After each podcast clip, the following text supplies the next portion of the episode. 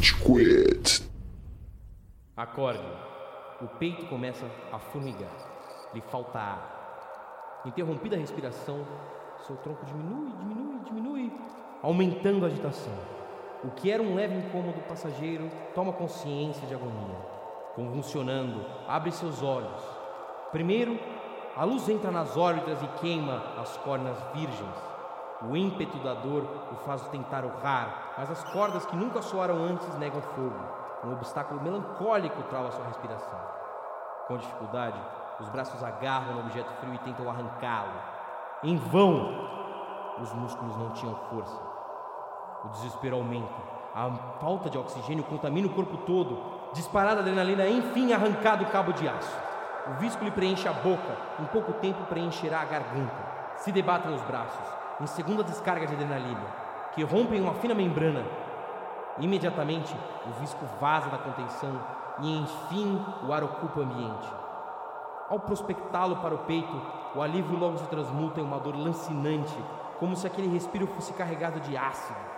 A luz, agora mais forte do que nunca, é irrompida por um vulto, cravejado por sete pontos vermelhos brilhantes, que se aproximam.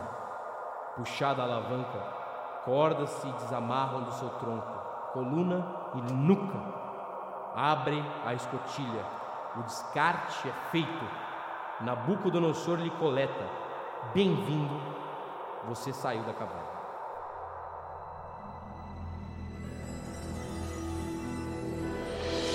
Fala galerinha do mal! Tá começando mais um episódio do Rage Quit, o podcast mais passivo-agressivo da podosfera brasileira. Eu sou o Estevam e hoje nós temos o Gustavo. Suave, pai. Parece uma galinha. Parece um Pokémon. Caralho, Gu- o Gustavo botou um ovo. Impressionante. No, my kids! Esse que replicou o Gustavo é o Amaral. Senhoras e senhores do Júlio Saravá. E temos também o Góis. E aê, seus buracos do coelho! E nós não temos a presença de uma pessoa ilustre hoje. Quem que não tá aí? Quem não tá aí? O Chug. Ah, eu tô aqui sim! e aí, eu tô aqui, velho! Convulsionando aos poucos. O não Nossa, a imitação de cello de vocês é muito escatológica. o cello é muito escatológico. Amaral, vamos pras redes sociais? Vamos lá. É, caro ouvinte do Rage Quit, você nos encontra é, no Spotify em Rage Espaço Quit.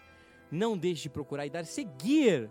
Vai lá, clica naquele íconezinho bonitinho, porque além de acompanhar o lançamento do podcast assim que sai, né? Assim que pipocar, você ainda nos ajuda a continuar fazendo esse, esse grande programa que você tanto ama, tanto gosta de escutar. Nos siga também em Rage Quit BR no Instagram.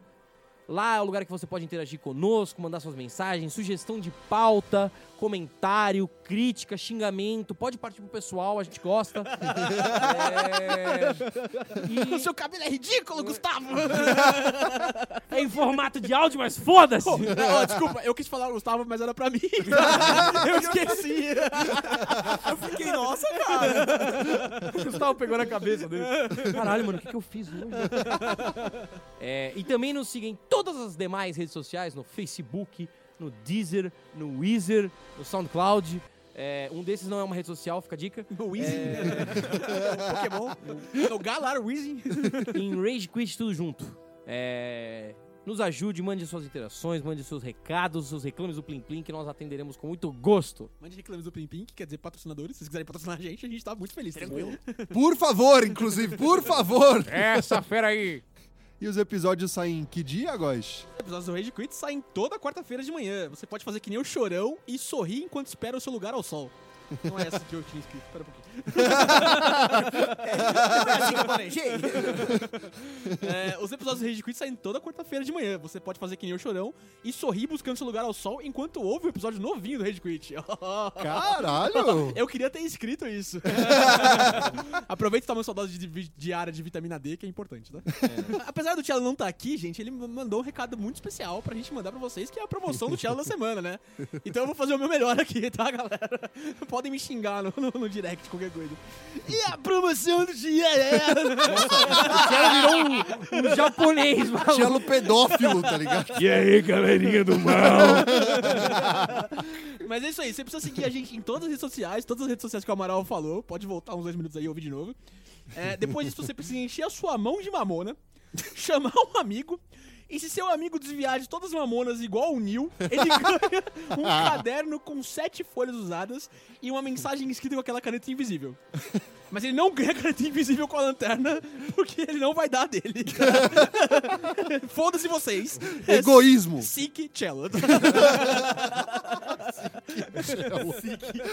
O Cello não sabe o que é uma mamona. Certeza. Tenho absoluta certeza que o Cello não, Não, sabe. o, o Cello copiou a sua história de crescer no sítio. Talvez ele saiba o que é uma mamona. O Cello, olha, fica aqui o disclaimer, mano.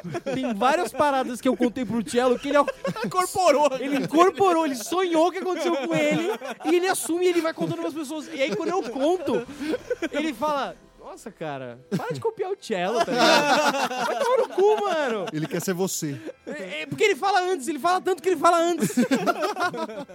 Ele a minha nota de repúdio à existência do cello. Tá na hora do pau!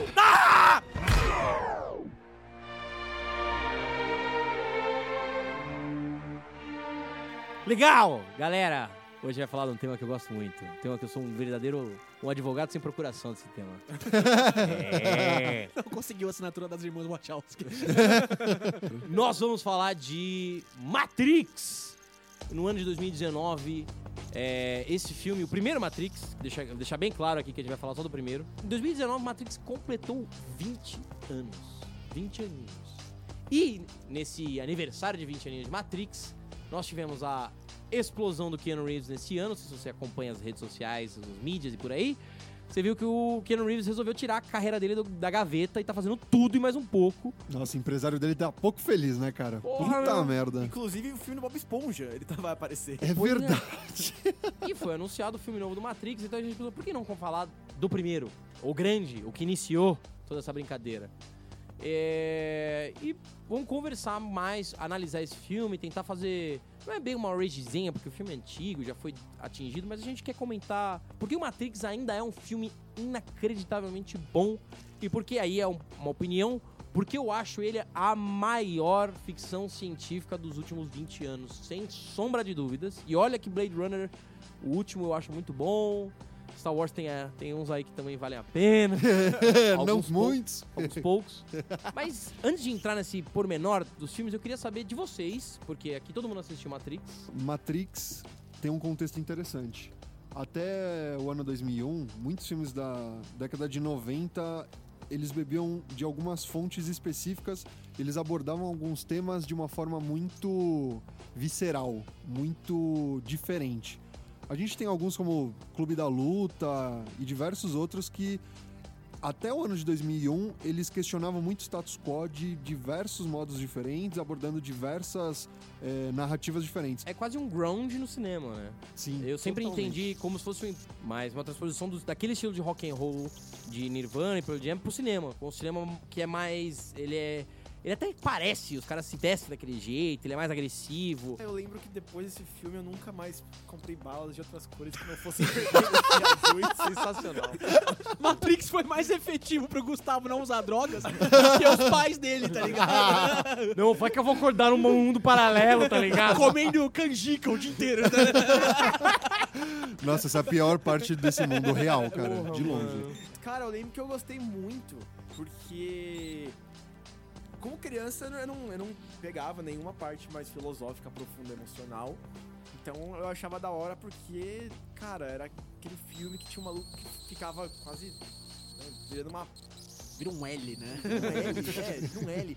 Desvia de vários tiros e eu, eu passei a infância inteira tentando imitar e nunca consegui. Inclusive essa cicatriz aqui. É. Essa marca que eu tenho aqui, né? Inclusive eu falo meio assim. Eu tentei! Eu não consigo lidar com esse tipo de humor.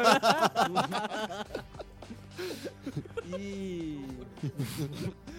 E, eu, e depois, eu, eu- onde eu tive mais contatos também foi no joguinho de PlayStation 2. Nossa, não, vamos, vamos, vamos passar isso, por favor. Esse jogo é fantástico. Esse jogo é fantástico. Nossa senhora. Ele só não é melhor do que Sonic Mania. Ou sei lá que porra de jogo que o Thiago gosta. Mano, eu também assisti Matrix mais novo, né? Eu revi depois, alguns anos depois, faz uns 8, 9 anos. Porque minha senhora não tinha assistido Matrix nunca. E eu tive que introduzi-la a esse mundo, né? Então eu tive que assistir os outros dois filmes que não devem ser nomeados também. É, aí depois eu fui assistir um pouco mais velho, né? Então faz uns 7, 8 anos aí. E aí eu fui entender toda, todas as coisas por trás.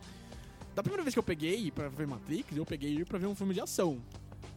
Quando a gente assiste de novo é mais, né? Ele, ele é um filme com muito mais por trás, muito mais coisas. Mas o que eu gosto de Matrix da primeira e da segunda vez é que ele é um grito de ficção científica, principalmente porque ele não tá preocupado em explicar alguma das coisas. E o que eu acho que torna isso melhor. O Matrix, ele é um filme muito bom antes de ser uma ficção científica muito boa. Sim. E o que acontece? Você já percebeu naquele filme quando fica extrema. Em qualquer filme que você esteja assistindo, quando fica extremamente chato, fica uma exposição. Assim, isso não parece natural, eu nunca teria essa conversa. Então, essa exposição exagerada ela é um sintoma de muitos filmes ruins. Exatamente, é, é esse exatamente o meu ponto, tá ligado? Hoje, e na época de Matrix e depois também, entre hoje e Matrix, é tudo muito palatável, assim, sabe? E quando não tá palatável no filme, é o diretor explicando em entrevista mil horas, assim, falando, ah, o Hulk não saiu da Hulkbuster porque o Hulk era broxa, não sei o que, blá blá. Eu não quero saber essas coisas, galera. O Matrix, ele explica essas coisas. Mas ele explica essas coisas sem uma exposição barata e estúpida. É o clássico show don't tell. A minha primeira experiência com Matrix ela é bem interessante também, porque quando eu assisti, é como todo mundo aqui, quando eu assisti era um filme de ação. E eu assisti porque tinha uma ação de padrinhos mágicos. que O o, que, o que leva a gente pras coisas. É. As referências são infinitas. Não, tinha uma ação de padrinhos mágicos que o Cosmo, ele fazia um bullet time mesmo. Ele desviava das balas. E ele. O, não, o Cosmo não. Era o próprio time. Era o time, era o time. Era o próprio É. time. Acho que é o terceiro episódio, ele tá no- dentro do videogame. Tá? É, e ele fazia, como, sei lá, milhões de lugares, filmes, séries, desenhos fizeram referência à Matrix, eles fizeram. Cara, é- essa deve ser, junto com Eu Sou Seu Pai, a cena mais repetida na história do cinema. Sim, com certeza. Que inclusive também tem nos Padrinhos Mágicos. É verdade. Cara, que o, o filme atingiu um patamar que pouquíssimos filmes atingiram. São aqueles símbolos do cinema que todo mundo reconhece instantaneamente. Tipo a menina possuída virando a cabeça. Sim. É uma coisa que é meio atemporal pro E super cinema. novo. Se você parar pra pensar num ícone cinematográfico de 99, super novo. Você não consegue falar três que foram da última década. É difícil. Tem que Pô, dar uma Jared pesquisadinha. Leto como Coringa, velho. Nossa, é um meme. é um câncer. Eu vou te machucar muito, muito fácil. Isso é legal. Não, essa pauta é outra. Deixa. Mas eu assisti, então, eu vi o, time fazendo essas aí e eu perguntei pro meu pai. Meu pai lia enquanto eu assistia essas merdas. E aí eu falei, ô, que porra é essa? Eu, eu não entendi a piada. Mas chegou o Amaral com 3 anos. Que porra é essa aí, irmão? não desse jeito, é lógico. Tata Vênia! Aí meu pai falou, ah, é um filme aí que tem o cara lá do, do Advogado do Diabo, que o meu, o meu pai adora esse filme, que é do Keanu Reeves com o Alpatino. E ele falou, não, assiste aí, assiste aí. Acho que foi isso o caso. E aí eu fui ver, é um filme de ação, da hora, tinha os tiros, era animal. Tinha golpe de karatê, tinha espaçonave, um monte de coisa da hora. E aí depois, quando tinha uns 15, 16 anos, uma professora do colégio de filosofia queria explicar mito da caverna do Platão. E aí, tipo, explicando filosofias para pré-adolescentes. É impossível. Ah, depende. Tem que, fazer, tem que fazer um esforço. Fazer um Você não esforço. tem muita maturidade. O sujeito fala que tem um mito de uma caverna do Platão. Esse, que porra é essa? O cara tem um aumentativo no nome, nem respeita essa bosta. Deixa, eu não vou assistir. Aí a professora falou: Ah, se você não quiser ler o mito da caverna, vê o Matrix. E era uma prova de mito da caverna. Ela falou: se você assistir o Matrix, se você entender e for pra prova, tá tudo ok. E eu assisti depois, mais velho. Eu não entendi muito, aí depois eu li o mito e eu falei, pô, que da hora. E assim, depois eu fui assistir mais vezes, porque é um filme que eu sou obcecado. E ele paga, passa muito no Megapix. Nossa, e no TNT, cara. Exatamente. No TNT direto. Eles compraram o direito dessa porra e, e deu, baixou o Silvio Santos nos caras. Mano, Matrix pela vigésima vez nessa semana. Eles vão curtir, foda-se.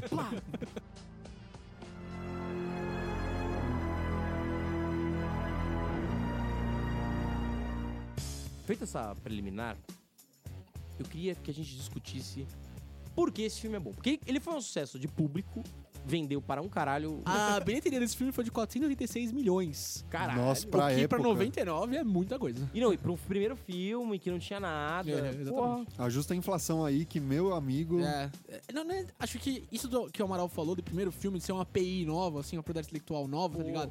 Porque hoje a gente tá numa época de cinema que é muito baseado em coisas que já aconteceram já. É nostalgia. Exatamente. total. O Amaral citou agora Blade Runner, a gente tem Star 20 Wars. filmes da Marvel, Star Wars, não sei o quê. Então é tudo uma continuação, um remake, alguma coisa. Ele tudo já tem um apelo afetivo com todo Exatamente. mundo de alguma forma. Matrix é baseado numa história, baseado no mito da caverna, essas coisas, mas é uma API nova. É, é uma propriedade intelectual, é uma história contada através de um molde, beleza? A gente vai discutir mito da Uhum. caverna, a lenda do herói, mas contando num- num- com particularidades que ninguém nunca usou. Então isso é mais impressionante ainda. Não, e com um ator que ninguém conhecia direito. Tipo, o Keanu Reeves, ele era um. Ele tinha Ele era um do certo- Bill e Ted. É uma, uma fantástica aventura. Uau. Não, mas ele, ele não era um, um- Hoje em dia, você põe o Keanu Reeves num filme, é um filme grande pra cacete. Você põe o Keanu Reeves num jogo, é um jogo grande pra cacete. É, É, mas ele, ele já tinha feito alguns filmes, aquele com a Sandra Bullock, com o caminhão desgovernado, tá É, ligado? sim. Então, tem esse Bill e Ted também. É, e depois que ele foi ser esse ator mais profundo, Foi mais... fazer Advogado do Diabo com Alpatino. Aham, sim. Esse filme é do caralho. É muito bom esse filme. E... Bom, foi um filme que foi um sucesso de público homérico, De e um crítica. de crítica, assim, ainda maior. Cara, de crítica, só- é, às vezes a gente esquece, mas ele ganhou alguns Oscars no- nos anos 2000, tá Eu não lembrava. É, que eu não era. Eu não era. ci-. Ciente. Exatamente. Cara, eles ganharam melhor edição, melhores efeitos sonoros, obviamente melhores efeitos especiais e melhor som. E isso condiz muito. É, é, todas as premiações foram técnicas, porque eles revolucionaram muitas coisas relacionadas à edição. Se você vê o que eles fizeram em 1999 em relação à movimentação de câmera, em relação a como a gente consegue criar alguns efeitos que até então não eram comuns no cinema. Tinha brasileiro na equipe, da- na equipe de Tem. produção do filme. Tinha, tem. brasileiro tem em todo lugar. É, a gente vai, não vai, Só nessa sala tem quatro. Você vê? a gente não vai entrar muito nisso, a gente vai falar mais da, do, da história Da do experiência filme, de cada experiência um. de cada um, não sei o quê. Mas, cara, o Bullet Time, o Amaral já citou um pouquinho, foi uma tecnologia inventada pra esse filme, tá ligado? e e usada. é, posso estar falando qualquer coisa, tá ligado? Não, mas é verdade, é verdade, é verdade, é verdade. Foi uma tecnologia inventada pra esse filme e usada a exaustão no cinema nos últimos 20 anos, tá ligado? Nossa E senhora. o- usada, reproduzida muito porcamente no cinema depois desses 20 anos. O que as Wachowski fizeram em 1999, cara, de tecnologia, de edição, de todas essas porra, é impressionante, cara.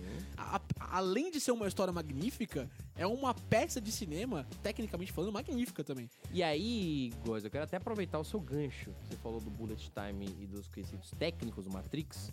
É, Quando eu- eu me- nós nos pegamos discutindo sobre esse filme e tínhamos que definir ah, por que esse filme é bom, eu parei pra pensar e eu consegui enxergar é, quatro ou cinco aspectos do Matrix que valem a pena serem, né, esmiuçados. Primeiro é a estética, que É. tem a ver com Bullet Time, Sim. com os efeitos especiais, é, os... os é, técnicos, os editores, os responsáveis por essa parte, Design de produção, essa galera. toda. eles acompanharam, eles viram muitos filmes do John Woo, que eram os filmes de um oriental maluco que dá um monte de tiro, filmes de ação animais, assim, doidos, e eles ficaram obcecados com aquilo. Tanto é que o Bullet Time, ele não é uma invenção do Matrix, é, ele já existia em outras séries e até é, filmes, só que não da forma como o Matrix fez.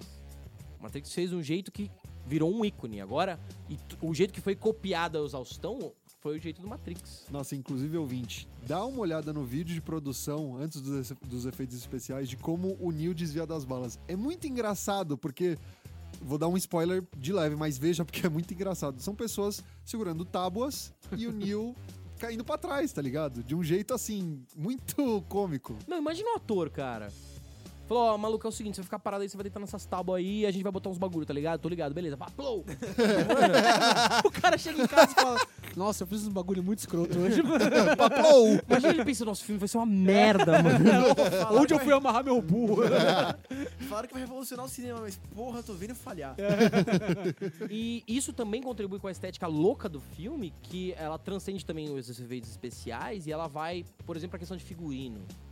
Matrix, ele foi pegar é, inspiração de BDSM. Uma orgia maluca de couro. É, Pode Yes. falar. orgia maluca de couro. Repara, os personagens usam todas aquelas roupas de couro apertadíssimas, uns espinhinhos. Que não sei o quê. certeza que o pessoal que era adolescente dos anos 90 tentou copiar e não conseguiu. tá Eles Emos. saíram de casa e eles falaram, hum, parece que quer fazer outra coisa. Mano, uma memória muito longa, muito, muito clara que eu tenho na minha cabeça é dos óculos do Matrix que lançaram quando Sim! Nossa, todo cara. mundo tinha aquela porra e ninguém ficava igual ficava no filme. tá Nossa, ligado? ficava horrível. Ainda mais o óculos do Morpheus, que, Que é o mais tem, da hora. que é o mais da hora, mas ele não tem as hastes, né? Pessoal, é, vou ficar muito. Não não ficou tão legal. Cara, o sobretudo preto, tá ligado? Sim, Meu é, Deus. Exatamente. é. Não, toda essa, e isso meio que extravasou pra outros filmes. Tipo, tem um monte de filme da época que começou a sair com a mesma vestimenta retardada, sem nenhuma explicação. Só tipo, ah, Matrix fez sucesso por causa da roupa, vou botar essa roupa, foda-se. O X-Men 1 fez isso, ele bebeu muito da fonte É do figurino de verdade, Matrix. é verdade. A gente até comentou isso no episódio de X-Men. Sim, inclusive ouça ouvinte. A estética do Matrix em termos de cena, de cinematografia, é, você pode ver, por exemplo, em Ghost in the Shell no anime. Olha, ouvinte, se tem uma coisa que fez o Amaral assistir um anime, é porque você deve prestar atenção nela. Não, o, o anime é muito legal, muito bacana. E eu só fui assistir porque falaram, não, o Matrix bebeu muito dessa fonte. Eu- Só esclarecendo o anime, tá? O anime. Não, não, não. não favor. A gente não tá falando do filme com a Scarlett Johansson do ano passado, tá bom? É isso. Isso até fica uma dúvida, porque por exemplo, você falou, ah, a estética do Matrix foi revolucionária. Foi... Eu, eu queria levantar esse ponto. Se não que qualquer um tenha é, autoridade pra falar sobre o assunto, eu não tenho também. Mas ela foi revolucionária, ela inventou um negócio novo, ou ela só consolidou, uniformizou um bagulho que tava todo mundo fazendo, só que picado. Um exemplo que, que eu gosto de dar é, por exemplo, Citizen Kane, o Cidadão Kane. É, é um filme genial, incrível, não sei o que, não sei o que. Só que assim, as pessoas gostam porque tem Orson Welles e é do caralho. O, e eu não entendo cinema, mas o- o- conversando com pessoas que manjam de cinema e lendo sobre as técnicas desse filme, é, o filme é considerado genial e revolucionário porque as técnicas do filme eram revolucionárias e geniais, não só do ponto de vista de roteiro, mas do ponto de vista, tipo, de cenário, de efeito especial, não sei o quê. Só que tudo isso, tudo que apareceu no, Cida- no Cidadão Kane, já existia em outros lugares. O Citizen- Kane falou, quer saber? Vou reunir tudo aqui. E no caso da estética de Matrix, eu vou defender isso. Que não é uma coisa revolucionária. Tinha um monte de gente fazendo. O japonês tava fazendo. O John Woo tava fazendo. E o Matrix só teve a humildade de falar, oh, isso é muito da hora. Os, o, o Matrix não. Os diretores só tiveram a humildade da hora de falar, pô, isso é muito foda, vamos reunir tudo no meu lugar. E ficou com uma, uma estética que é atemporal, cara. Teoricamente, eles querem remontar os anos 90, né? Com flip phones, o caralho. Só que como uma simulação, é um bagulho que se você assistir hoje, você fala... Porra, é- é- é- é, Encaixa. encaixa e ela é ela é não é uma não é uma representação só fidedigna, ela é estilizada. Então parece um estilo mesmo. Não, esse é um estilo dos anos 90. O avanço da tecnologia, ele não afetou a percepção do quão importante é a Matrix pra gente. Não importa que hoje o smartphone seja é, muito mais presente do que era aqueles fones de antena que o, o Mr. Anderson conversa com o, a Trinity o Morpheus quando tá fugindo do escritório. Sim. É, ainda com aquilo, a gente consegue reconhecer a atualidade da história. E é muito foda porque tem uma desculpa no roteiro. Sim. O roteiro te dá uma desculpa. Ele fala, isso aqui é uma simulação. E uma, a gente escolheu, o computador escolheu os anos 90 por. Porque, enfim, era, era a época que melhor gerou resultados energéticos. Porra! ok. É. Que genial! Tipo, ah, não, você você pode assistir esse filme daqui a 100 anos. Vai continuar fazendo sentido. Isso é muito foda, enfim. Mas, Amaral, você tava comentando o que faz um filme ser grande, tá ligado? Tipo, Matrix é, tá no mesmo patamar que esses outros filmes. Ah, a gente tem outros exemplos como Vértigo, Um Corpo que Cai. sim. E, cara, assim, é complexo esse papo, gostosinho esse papo, Sim. porque não necessariamente um filme precisa revolucionar a indústria do cinema como um todo para ser um filme extremamente relevante e importante pra indústria. Ou se que é bom. Tem muitos Sim. filmes que são pontualmente inacreditavelmente fodas. Sim, faz o arroz com feijão bem feito. É que, cara, Matrix é, trabalha muito forte uma questão que é semiótica. Você vai desde os nomes dos personagens, desde o Neo, o Morpheus, até as cenas que o Goy citou no começo do podcast, tudo é relacionado a uma metáfora. É, o nome dele é Neil porque ele é o novato. Na É, não é isso, não. Não é isso. É porque ele é o Messias. É o pref- prefixo grego de news, que é Novidades. criança, novo. É, é basicamente a mesma Novidades. E coisa. aí, tem news? Época do MSN. Nossa, novidades. Quer tecer? Quer tecer? Hoje seria um sticker da cara do Keanu Reeves, assim, news. um ou vários Keanu Reeves. É, falando nisso de revolucionar o cinema, tá. Matrix pegou muitas coisas que já existiam, mas existe êxito e grandeza em trazer isso pro mainstream. Lógico. E é difícil fazer isso. Porra! Além de Matrix ser um filme é, espiritual, filosófico, metafórico. E a gente vai entrar nisso. Sim, mas o que eu quero falar é que ele é altamente comerciável também. E não só os dois que são sequências de ação per si, tá ligado? Sim. O primeiro também, ele é muito. Ele não é difícil de assistir. Não. Tanto que a gente assistiu quando criança e assistiu depois com outra percepção quando mais velho. E você sabe por quê? Por Não. que ele não é difícil? É, tem- tem- é O Amaral outro, tá empolgado, vai, Amaral. outro elemento que faz o Matrix um filme foda. Porque é, o filme tem cenas incríveis. Tem. cenas icônicas e memoráveis. Cenas que, assim, você tá num diálogo. O filme ele tem que ter um, ele tem que ter um ritmo acelerado. Não acelerado, ele tem que ter um ritmo cadenciado. De forma que você vende uma cena. Um filme de ação, pelo menos. Tem uma cena de ação, tem uma cena de desenvolvimento de personagem, tem uma cena de desenvolvimento do mundo. O filme vai caminhando e mostrando coisas diferentes pra que você não fique em si mesmado, não fique chateado, não fique aborrecido de ver a mesma coisa. Pelo menos um filme que se propõe a ser um, um blockbuster, um filme midiático mesmo. E o Matrix é cheio de cenas fodidas, de animais. É tipo, porra, que foda. Eu não posso ser uma criança assistindo aquilo que eu vou achar aquilo da hora.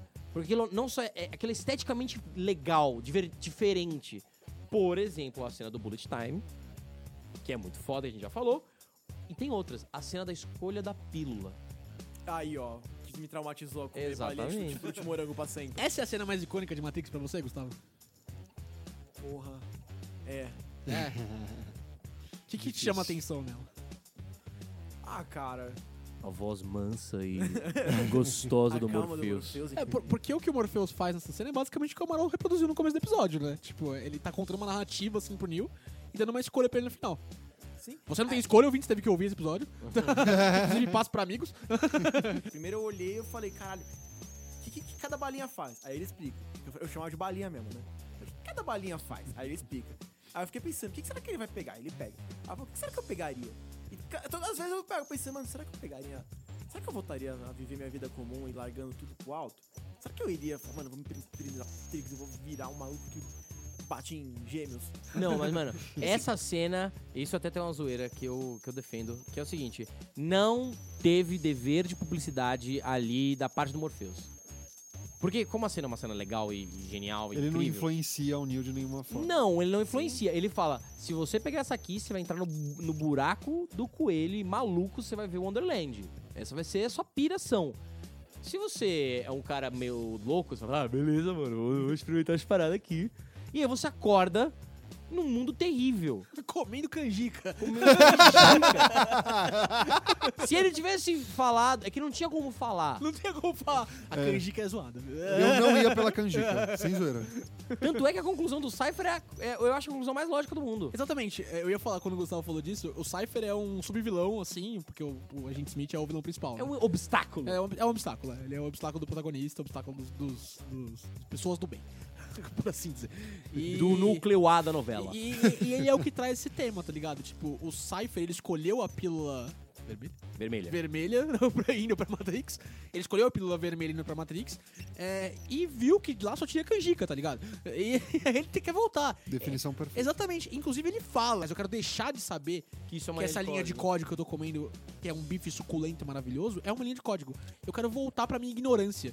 O que, cara, apesar do Cypher ser o filho da puta, é, É completamente explicável. É, e é, é muito, é muito facilmente você se identificar com esse Sim. personagem. Você falava, mano, imagina, porque assim, isso pode estar acontecendo agora.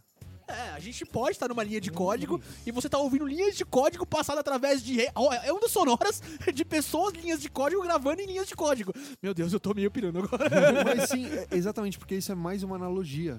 Eles não estão falando só da ficção que é Matrix. Quantos esquemas que a gente não vai saber em um milhão de anos é, os nossos governos tramam, as empresas tramam. E, cara, isso parece muito teoria da conspiração, mas não é. Tem muita coisa que acontece e a gente não escolhe não saber. Não E aí. Estevam?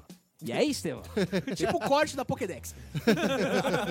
Você trigou mais um ponto do que faz esse filme fudido. Fudido.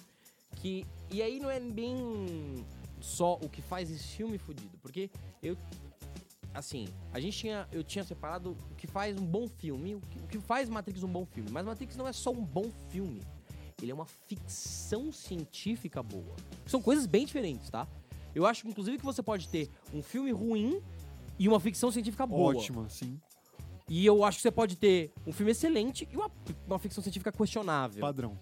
Então, por que, por que que o Matrix é, faz muito bem isso? Por que, aliás, blá blá blá. Por que, que Matrix é uma ficção científica boa e como que isso se relaciona com o que você acabou de dizer?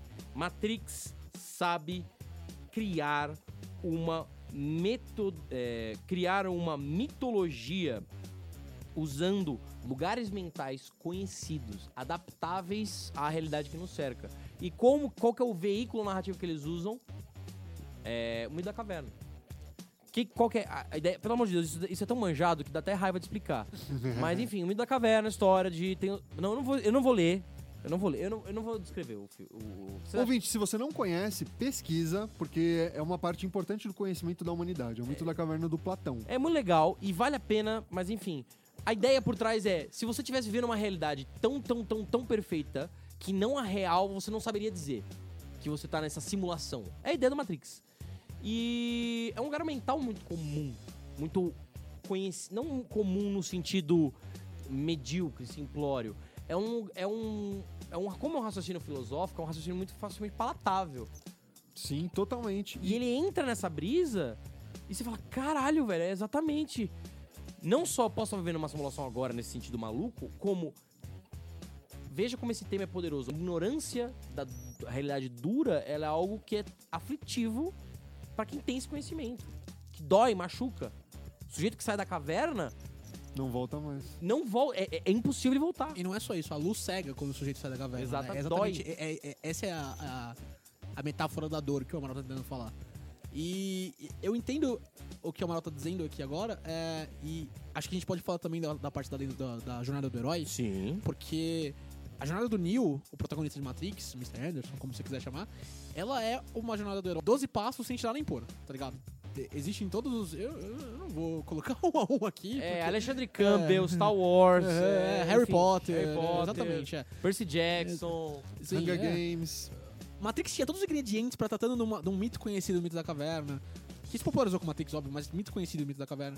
É, e usando o template da jornada do herói, tinha todos os elementos pra ser uma história genérica. Mas não é. Não é, porque é, tudo que a gente já falou de estética, de história por trás, é, de personalidade dos personagens, de é, mitologia, de referências, elas dão uma personalidade pra Matrix que é difícil de achar em outro lugar, tá ligado? É difícil você não se identificar com personagens, até o vilão, o Cypher, o, o- até o Agente Smith, que a gente vai entrar depois também. É, e eles dão essa. Esse tempero. Esse tempero. Como é que é? Temperou. Tempero. Esse temperou. É, esse tempero pra Matrix, esse gosto, tá ligado? E exatamente porque. Por que, que eles são legais? Por que, que tudo isso é legal? Porque isso é verossimilhante. Uhum. Isso tudo é natural. As coisas não estão acontecendo porque elas simplesmente têm que acontecer. Elas acontecem por uma relação de causa e efeito. O Cypher tem que ser um cuzão porque ele quer voltar pra Matrix. O, o agente Smith é um cuzão porque ele é um programa inventado pra caçar.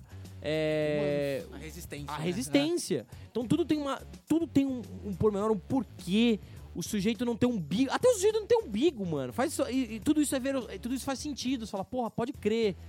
Essa conclusão é que eu ia chegar também.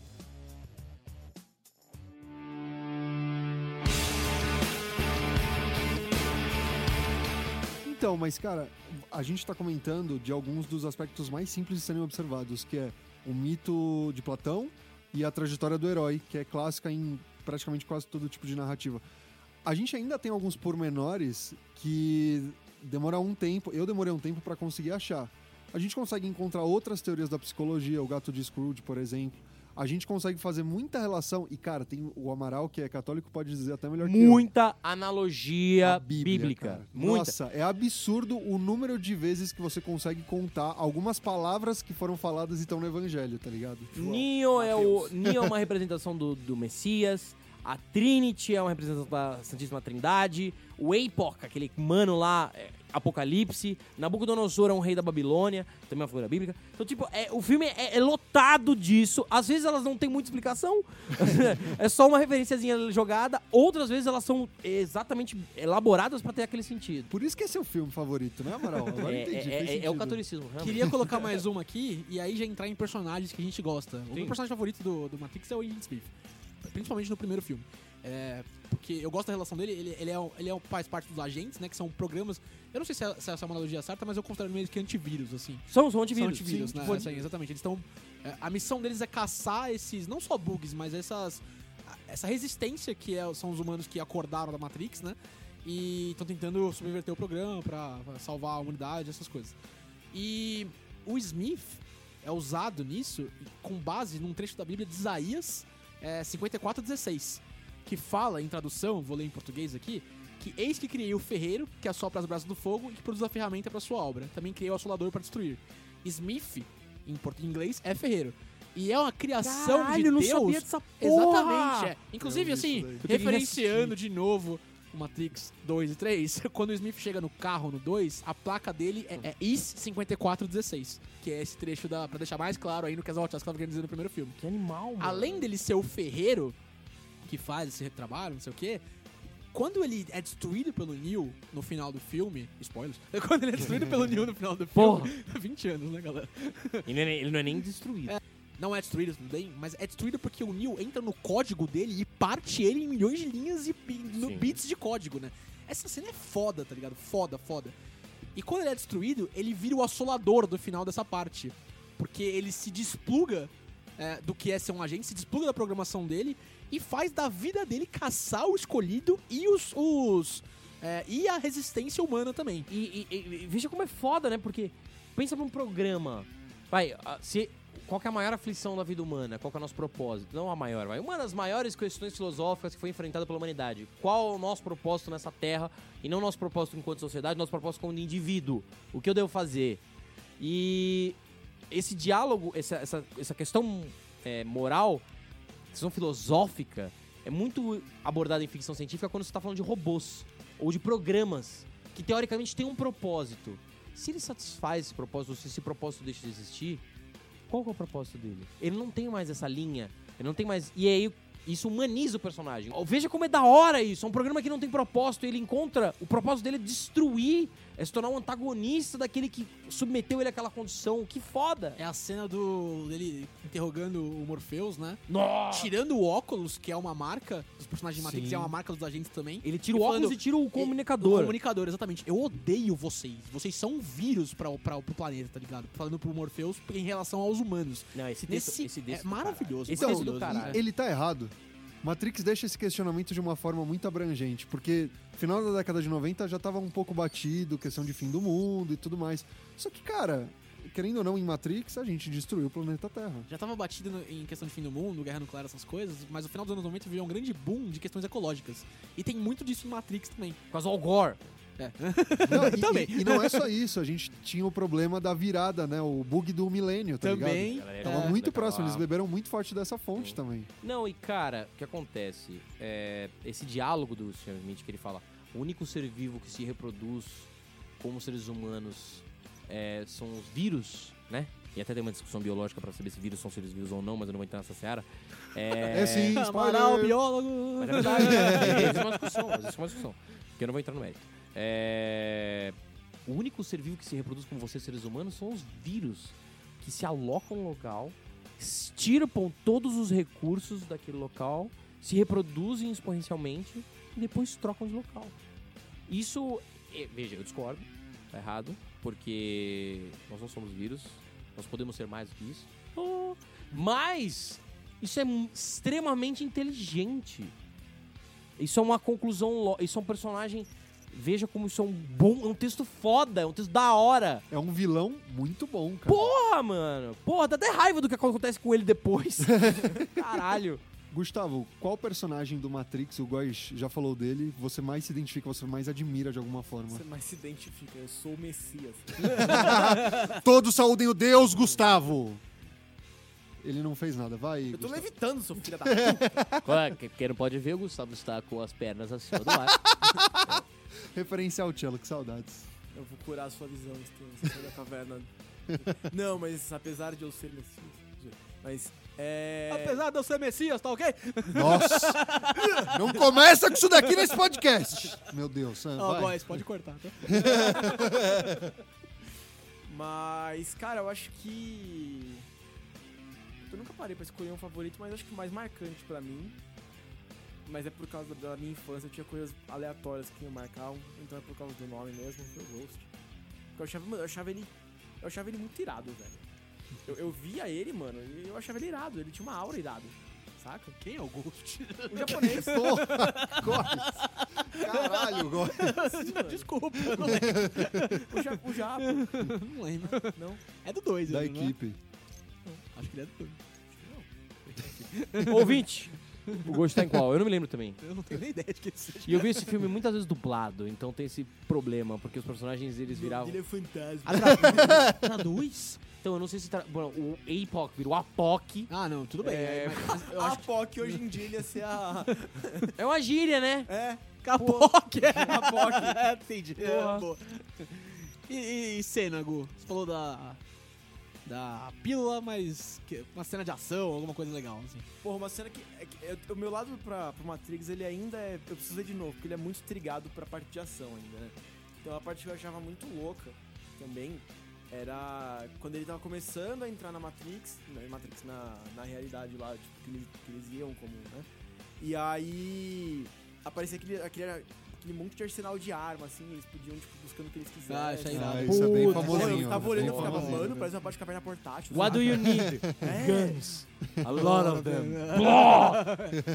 Mano, eu ficava olhando, eu achava aquela assim incrível. Eu falava, mano, imagina se eu sair de casa, tipo, não armas, assim mesmo. Enfim, eu Cheetos. não era uma. What do you need? Cheetos. Cheetos. A lot of them. Cara, pior que tem uns memes baseados nessa cena, tá ligado? legal. Donuts! What do you need? Donuts. E você, Amaral, qual é o seu personagem favorito? Porra, ninguém vai falar do Morfeu. Ah, tem que Morpheus. falar, né? Porra. Falar. Tava esperando Morpheus tá você. coração também. Morpheus. Cara, o Morph Morpheus é foda. Porque ele é um bagulho mó... Mano, ele é um cara mó desacreditado. Ele tem um sonho. Ele sonhou. Mano, ele sonhou. Ele falou, é um believer, né? Ele é um Esse é o core do believer, personagem dele, né? Mano, ele fala assim: eu vou encontrar o escolhido dessa porra. Aí ele encontra o cara e fala: você é o escolhido. Mas, mano, eu não, eu não sei, eu não sou. Você é o escolhido. A Oráculo disse que eu não sou. E o Morpheus não perde a fé. Não, cara. ele fala. E. Olha essa linha de diálogo. Ela disse exatamente o que você precisava escutar. Isso é- Caralho, Isso é velho. pros seus ouvidos e de mais ninguém. Nossa, Mano, mano, o Morfeu é muito foda, mano. O Morfeu é muito foda, porque ele, ele, é um, ele é um cara que ele fala, mano, eu vou resolver essa porra, eu vou encontrar o cara e eu acredito no cara. Ele é tipo. Ele vai, é um cruzado. E tudo, que eu- tudo é legal, não só a construção do personagem em si, mas o look dele é da hora.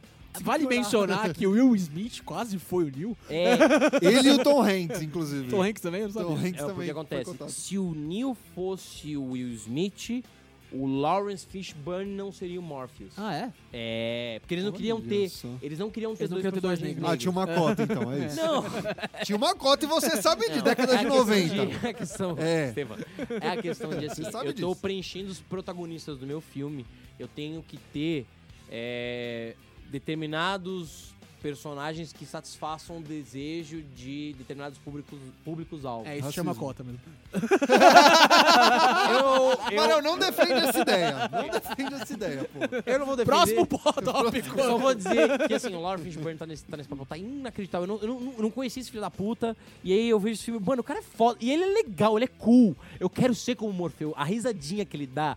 Quando o, o Neil fala, não, vou pegar a vermelha, ele dá uma risadinha assim, tipo, é. vai, né? Vai, filha da puta, eu sei que vai. Mano, e o bagulho que eles fazem quando eu tô treinando karatê, e ele faz a, o bagulho da mão. É, a mãozinha. E aí, quando tá lutando com o Smith, depois ele faz a mesma coisa e você fica, caralho!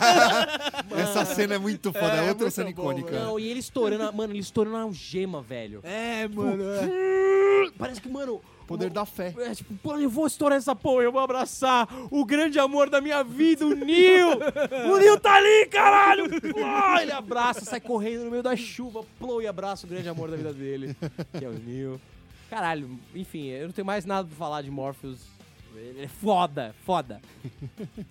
Cara, é, tava pensando em alguns personagens, obviamente tem uma mitologia rica pra caceta, mas uma que eu gosto muito é a Oráculo. Ah, A orar. Oráculo, ela tem um lugarzinho especialzinho no coração, é interpretado pela Glória. Glória Pérez. Não, mentira. Caralho, mano. eu não lembro- eu lembro dessa porra. A atual Glória Groove. E, cara, ela tem uns questionamentos que são muito fodas, porque ela não sabe até certo ponto se ela quer ajudar a humanidade ou não, tá ligado? Tipo, É, E porque outra é- figura grega aí. Porra. e outra É. figura grega aí, cara. É, o Morpheus também, né? Uma figura grega. É. Sim. É, é legal porque a Oráculo, como o Steven falou, tipo, tem essa dualidade, porque ela também é um programa. Sim. Mas um programa que também meio que se libertou, assim. Na verdade, ela é meio que um fail-safe do programa, como a gente vai ver pra mitologia depois pra frente. Mas que também meio que se libertou, assim, da sua função original, que era dar conselhos pra, pra, pro arquiteto da Matrix. Isso, e isso porque ela tem um poder, entre aspas, que é ela consegue prever o futuro. Só que o futuro que ela prevê nem sempre se concretiza. Então, ela também tem essa dualidade, porque às vezes ela vai passar algum tipo de instrução e ela não tem certeza se esse tipo de instrução tá correta ou se ela vai piorar algum tipo de situação. Eu, Mas o eu jeito que vejo, ela fala. Eu vejo de jeito diferente. Na verdade, eu vejo como uma interpretação dela e não que não se concretiza. Tipo, é, quando ela diz que o Neo não é o escolhido, ela tem razão. Porque existem Ele ainda o- não é o escolhido. Não, mas não é nem só isso, é porque também existiram outros escolhidos antes dele, até pra mitologia de Matrix, assim, depois. Ah, mas isso aí. Isso, não, não, não, não, não, não, não, não, não, não, não, não, Não, Nesse filme, nesse filme. isso Não, não, não, não, não, para! Não existe! O tá Acaba no 1! Mas isso tem o E Animatrix o também, quatro. o Animatrix é foda, tá Não, ligado? Animatrix. Ah, É. então, a Animatrix era uma coisa que eu queria falar também. Muito foda a execução. Os japoneses são muito foda. Meu, explica o que é Animatrix. O Animatrix, ele explora a mitologia de Matrix de uma forma inusitada. Não só pelo formato, porque, de é um verdade, desenho japonês. é um desenho japonês e é um belo desenho japonês. Eu, eu acho a arte final deles É um muito, muito interessante. E ele não se propõe a ser uma continuação, uma prequel, tá ligado? Exato. Ele é uma expansão do universo de Matrix e é isso que torna ele bom. Sim, porque não é forçado, tá ligado? exatamente. Ele consegue criar algumas coisas diferentes, aproveitando muito bem o conteúdo original. E tem no YouTube, galera. Outra coisa que eu também recomendo vivamente nessa parte final de episódios que a gente tá dando dicas sobre Matrix é que você é, tenha em suas mãos o Blu-ray, DVD de edição especial de Matrix e veja todos os extras, toda a contextualização das cenas do Matrix, como é que a revolução das máquinas começou, a contextualização do primeiro robô lá que foi pro julgamento, essas coisas. Isso é sensacional, Mano, a gente nem cara. falou sobre isso. Mano, sobre. Olha só que foda! Isso pode até não fazer sentido nenhum, mas é muito legal. tipo, mano. Ah, os humanos. Não, não sabemos é, quem começou a guerra, mas sabemos quem foi que riscou o céu. Nós achamos que se tampássemos o sol, as máquinas não iam ter lugar de energia. E aí, olha só que solução animal, cruel e do caralho que as máquinas tiveram. Quer saber? Vamos plantar ser humano.